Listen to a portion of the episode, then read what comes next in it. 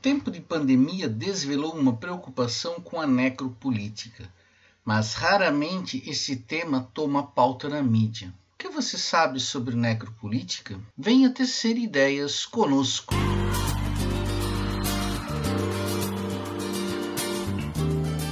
Olá, Lauro. Olá, amigos ouvintes. Espero que você, nobre amigo, e todos os nossos seguidores se encontrem muito bem. É, o Brasil, é, por esses dias, atingiu a marca de 400 mil mortos. Durante os últimos dias, nós também ouvimos o ministro da Economia, neoliberal de carteirinha, responsável por um fracasso econômico no Chile também, anunciando que a expectativa de vida é ruim para os cofres da Previdência. Se a expectativa de vida é ruim na visão do economista, a morte seria uma solução. O vírus, o vírus quando se expandiu no Brasil, ele seguiu um modelo de interiorização pelas rodovias. Primeiro as cidades portuárias e aeroportuárias foram contaminadas e seguindo a mesma logística dos transportes, o vírus foi ganhando os interiores. Esta mesma lógica de distribuição aconteceu na China a partir da província de Wuhan. Em outros países, o modelo logístico contribuiu para a exploração do vírus. O que, que eu pretendo pensar com os dois exemplos, tanto com Paulo Guedes quanto com a interiorização rodoviária, é pensar que existe uma política em torno da morte. Uma política que permite uma população morrer. Será que nós vivemos, de fato, um momento de necropolítica? O que, você pensa a respeito disso, Lauro? Então, óbvio, eu acho que a gente já vem discutindo também esse tipo de questão de uma forma ou de outra nos nossos últimos nas nossas últimas conversas e, e queira ou não, eu acho que nós vivemos não só um movimento de necropolítica, mas uma sociedade tem se desvirtuado né, de um objetivo que, que seja um pouco mais pela vida em si. E nesse sentido, é, eu falo com relação ao, ao à tessitura econômica, social e política que organiza nossas relações. Né? Nós vivemos com base no capitalismo, num capitalismo que coloca o ser humano como um instrumento a serviço de algo maior, que é a própria economia. E nesse sentido, o ser humano é, é, é, algo que é substituível, que faz parte de uma linha de produção que pode ser regulada, regulamentada. E nesse sentido também a gente pode entender toda essa situação que vivenciamos na política brasileira que diz respeito à vida, né? E que coloca a morte como uma questão necessária para a organização da sociedade e para sua regulação. Então, se vamos pensar por esse lado, a gente vai verificar que 400 mil mortos são, na realidade, ajustes necessários à economia, ajustes necessários à previdência, ajustes necessários ao mercado de trabalho. É, e aí a gente vai ver que, que do ponto de vista de um governo que não respeita a vida, 400 mil mortes ou mais, né, porque não, não, não vamos parar por aqui, é, é, um movimento que, que tem o seu lado positivo. A gente tinha todo um problema ali com relação à previdência social e se formos pensar, né, houve um, um grande ajuste nas contas com relação a isso. E ainda haverá mais, sem contar também o, o ajuste que vamos ter na saúde pública, né? Porque a gente está considerando aí que boa parte dos 400 mil né, mortos são pessoas que tinham comorbidades ou que eram já é, mais com, com uma idade mais avançada, ou seja, pessoas que demandavam mais cuidados e mais investimentos públicos. Então, eu acho que sim, Álbio, nós vivemos uma necropolítica no sentido de, de termos né, governantes que priorizam a, a economia, que priorizam o mercado em detrimento das pessoas.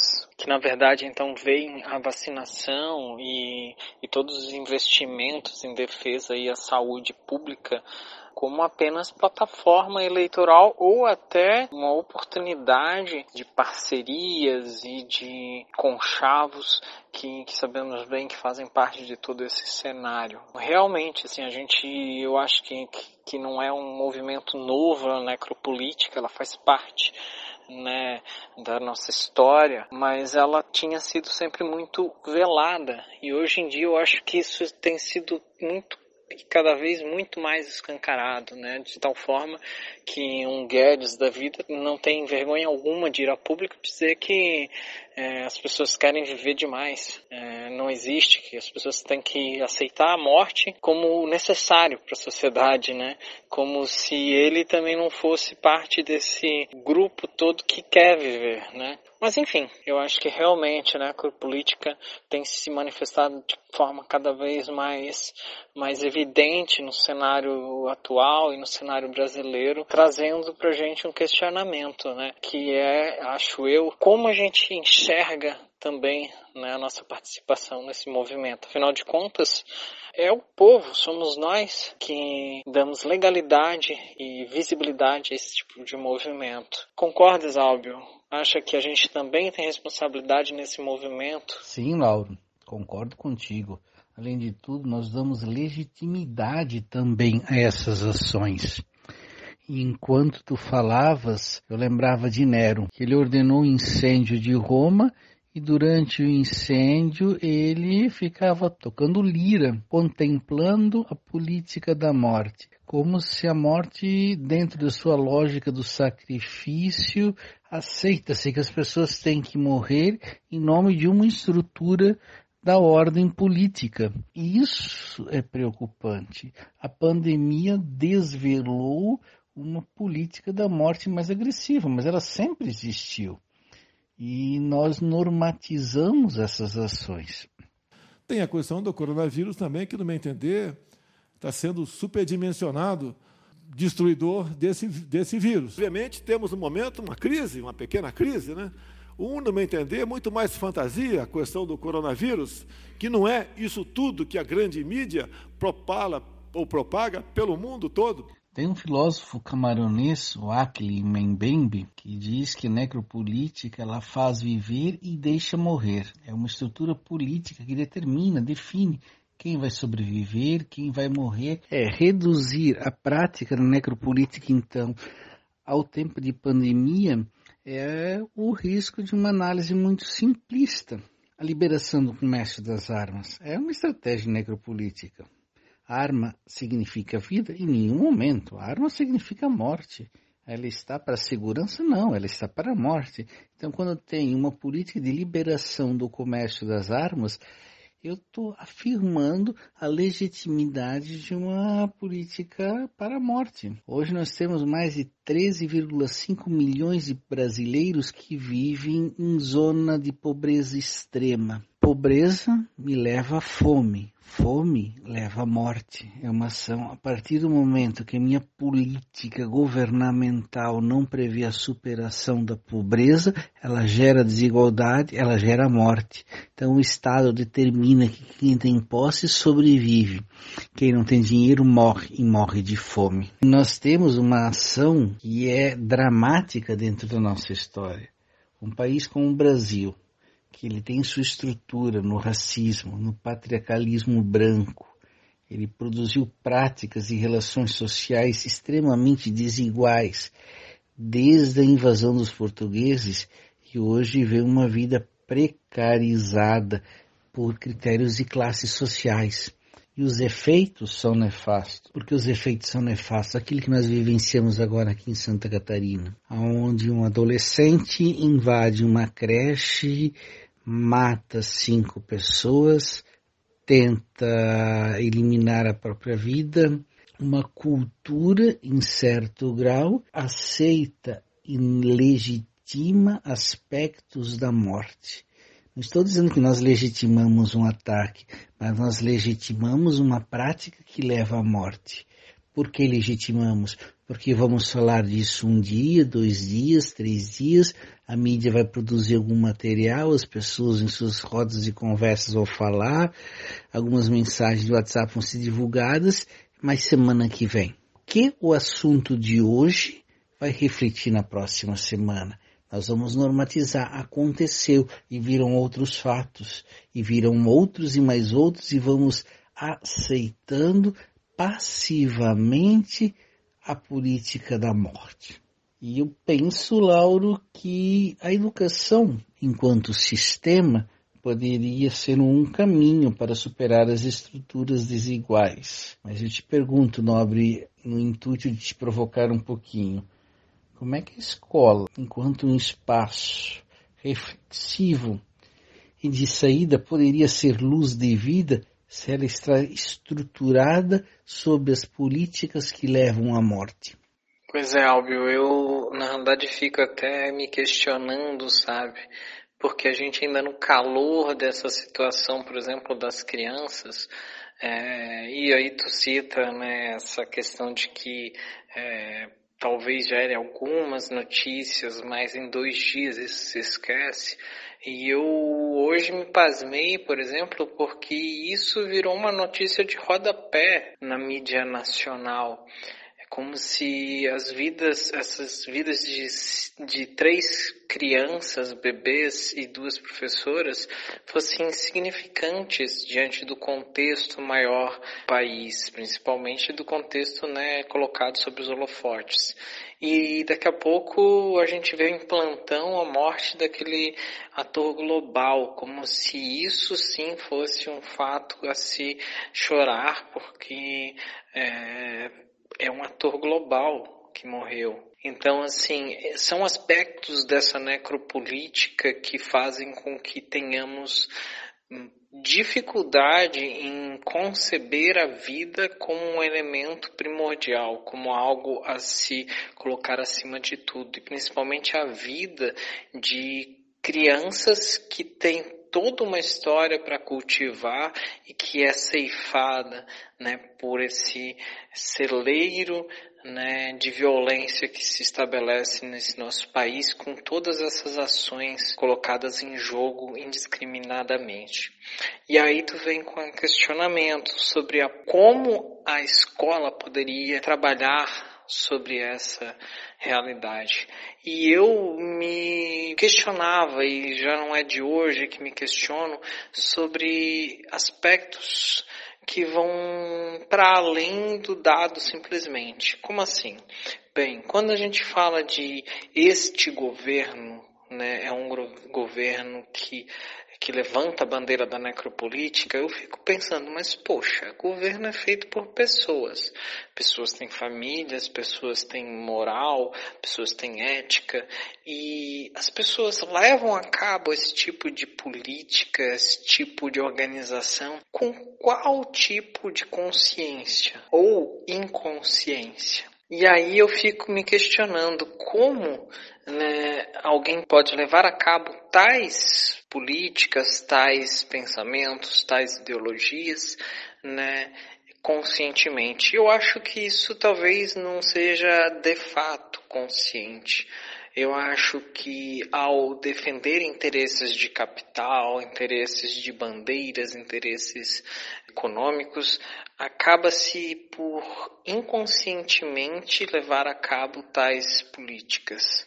Então, assim, eu vou defender a legitimação do armamento, mas nem me toco dos efeitos né, indiretos ou diretos dessa liberação, dessa facilitação de acesso às armas. Não me toco que as ações que, que faço dentro da, da estrutura né, de Estado é, acabam ocasionando situações como essa que a gente viu aqui né, em Saudade. Então, eu acho que talvez o que cabe à escola é colocar em jogo a reflexão e a meta-reflexão sobre nossas ações, ou seja, que possamos trabalhar né, um, uma evolução né, da formação a ponto de que as pessoas possam refletir sobre aquilo que fazem e fazer disso um hábito. Eu, na minha pesquisa de doutorado, trabalhei a questão da autoformação. E é um aspecto muito interessante que, que eu acho que hoje tem se destacado bastante na pesquisa científica e que talvez seja um norte para a educação nesse sentido porque a gente precisa é, fazer com que as pessoas tenham a capacidade de olhar para si no cotidiano, olhar para si no dia a dia e rotineiramente para perceber aquilo que faz e aquilo que, que precisa ser corrigido.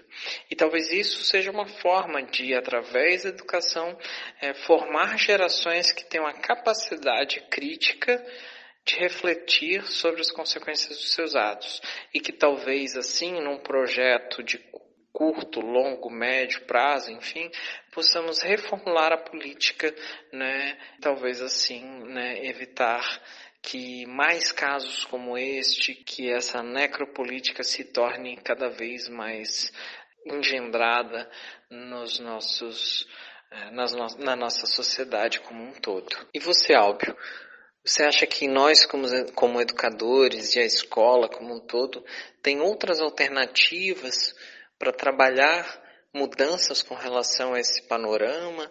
Ou acha que basicamente o caminho é esse, é uma reformulação pensando lá no futuro, pensando em uma reforma que seja para amanhã? E hoje tenhamos que pagar, infelizmente, as consequências de toda uma formação deficitária ou decadente que tem levado a nossa sociedade aos cemitérios, né, que tem levado nossa sociedade às lágrimas, de uma forma geral, e que tem levado, né, cefado histórias.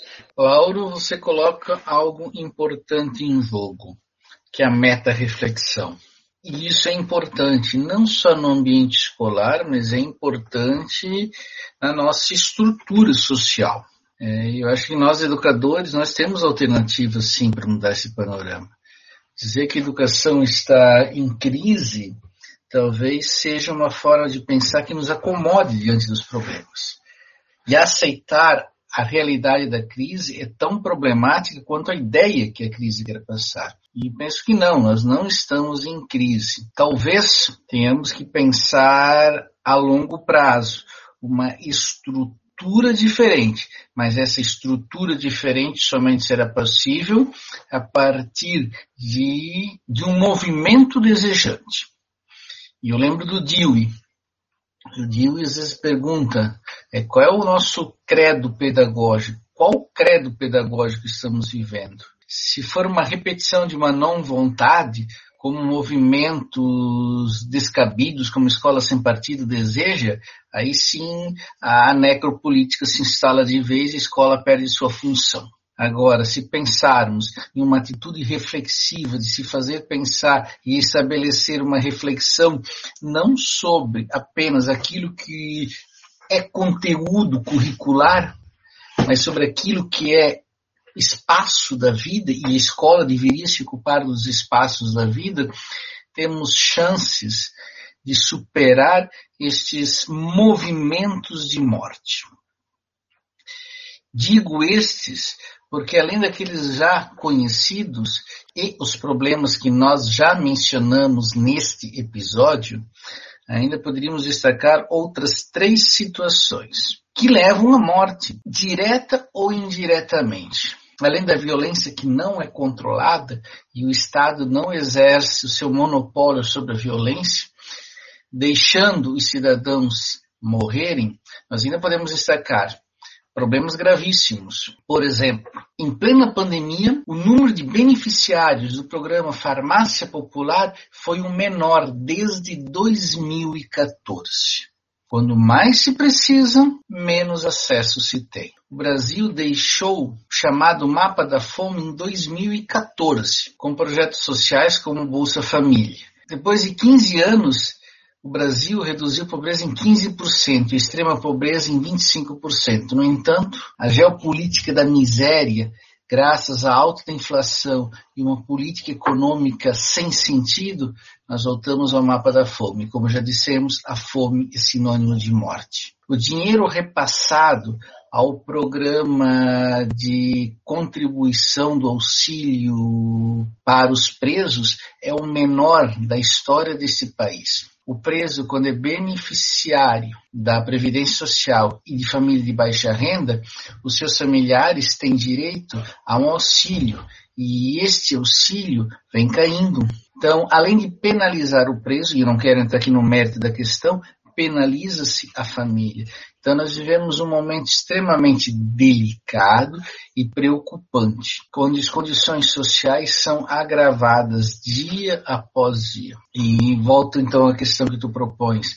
O que pensar? Por em pauta essas questões no ambiente escolar fazem parte de uma formação crítica para o exercício da cidadania. E essa formação crítica, ela é necessária. Isso não resultará a curto prazo em melhorias, mas quem sabe a longo prazo. A escola, então, ela deve propor e trazer à tona esses temas. Não podemos deixar, e aqui um apelo, a morte virar uma notícia de rodapé e substituirmos tragédias por outras tragédias sem parar e refletir para além daquilo que o senso comum se preocupa. Além dessas possibilidades, Lauro, tu encontras outros caminhos e outras saídas? Então, Albi, eu acho que a primeira coisa a se questionar é o fato de que a escola não tem que ser entendida como uma instituição que está em crise, né? Primeiro porque a crise é constituinte do espaço escolar. E se a escola não tem crise, ela tem sérios problemas. Ah, o ensino ele é baseado no conceito de crise. A, a educação precisa ser baseada nesse momento de inquietação que faz com que é, algo seja questionado e que a partir disso um novo conceito seja produzido. Então, a iminência de situações que trazem inquietação, que trazem problemas, são importantes para o movimento de aprendizagem, certo?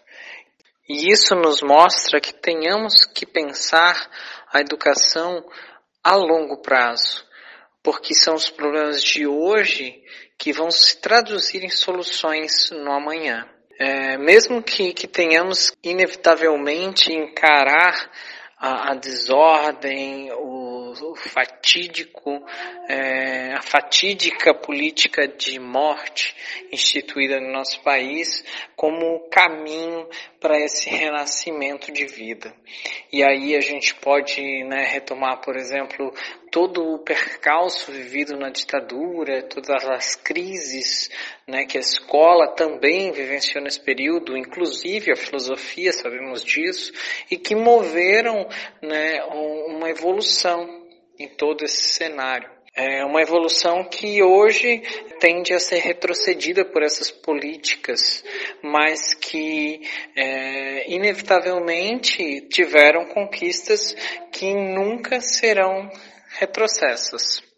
Nesse sentido, nós colhemos ainda os frutos desse cenário também, tanto quanto tivemos frutos positivos com relação à educação, com relação à filosofia, à reflexão, à liberdade, à democracia, advindos desse processo né, de libertação desse período ditatorial no país, nós ainda tivemos e sempre haverá o contraditório.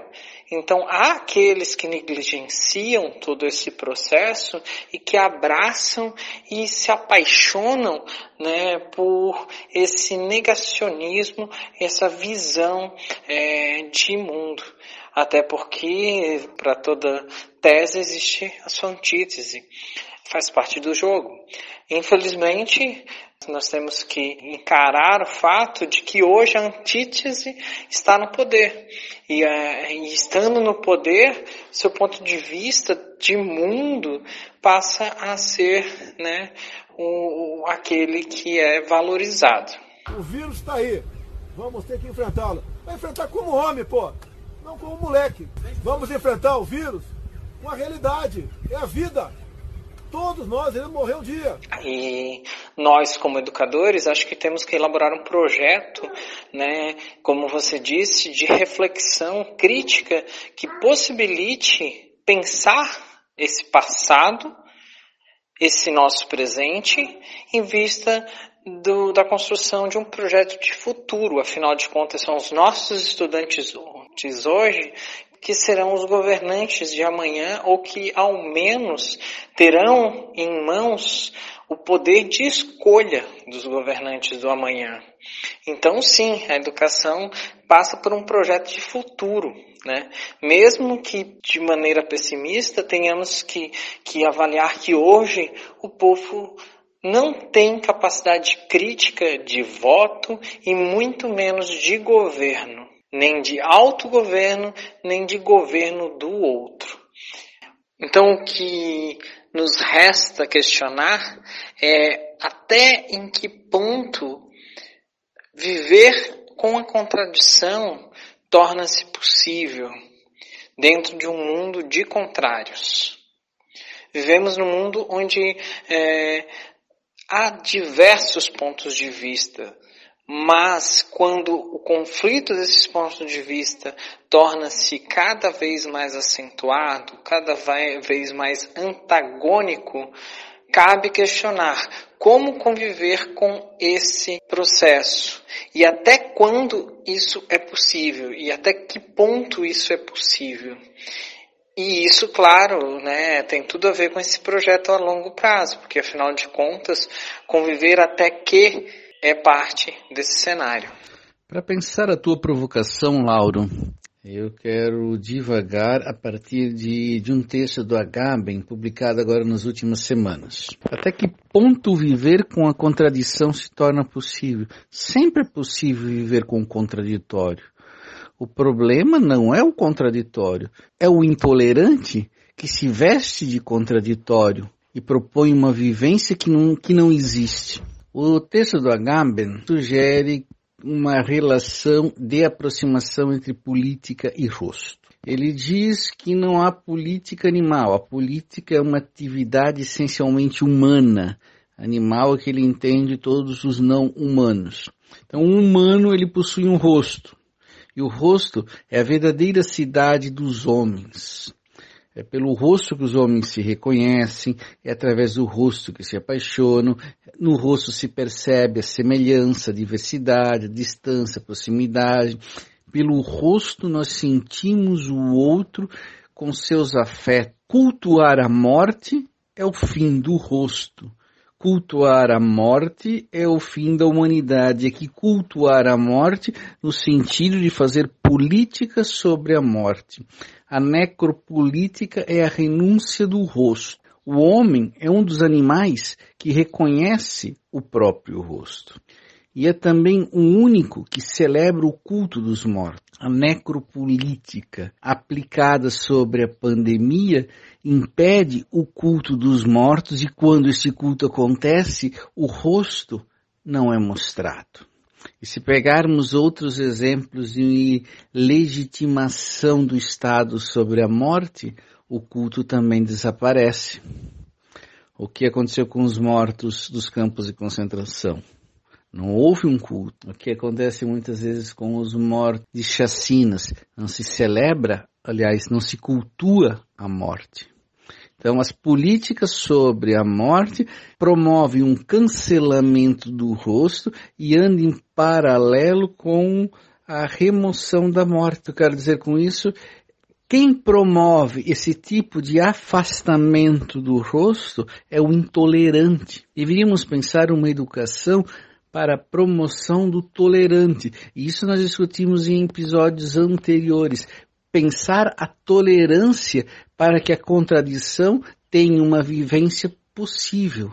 O que impede essa convivência não é o contraditório, mas o intolerante. Então, como superar a intolerância nos dias atuais? Talvez a meta-reflexão, como tu muito bem colocaste, seja o caminho de superação do intolerante e um caminho para fazer a beleza do rosto aparecer. Certamente, óbvio, a, a tolerância é esse princípio que nos falta e, e que precisamos né, trabalhar cada vez mais para pensar né, um movimento contra essa necropolítica que viemos discutindo nesse, nesse nosso episódio.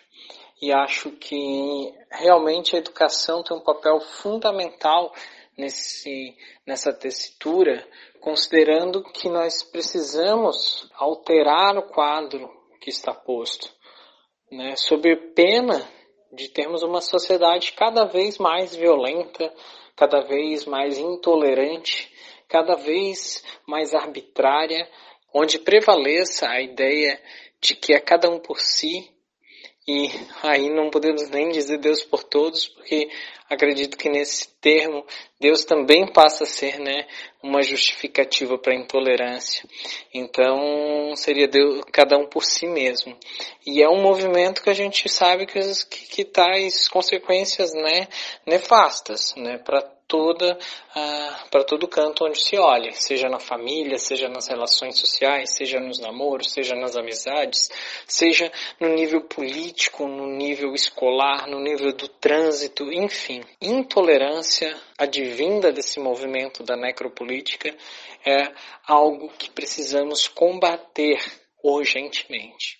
Fica aqui o nosso convite para que juntos pensemos uma sociedade mais tolerante, mais harmoniosa, onde o contraditório possa dialogar e onde no diálogo possamos, chegar a verdades, a conclusões, a uma história que seja melhor, que seja mais humana, que seja mais para todos.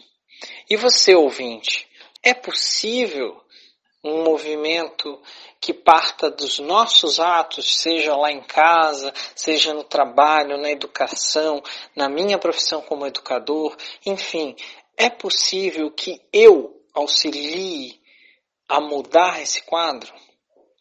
Vamos pensar juntos? Vamos tecer ideias? Não me importa a sua crença, eu quero a diferença que me faz te olhar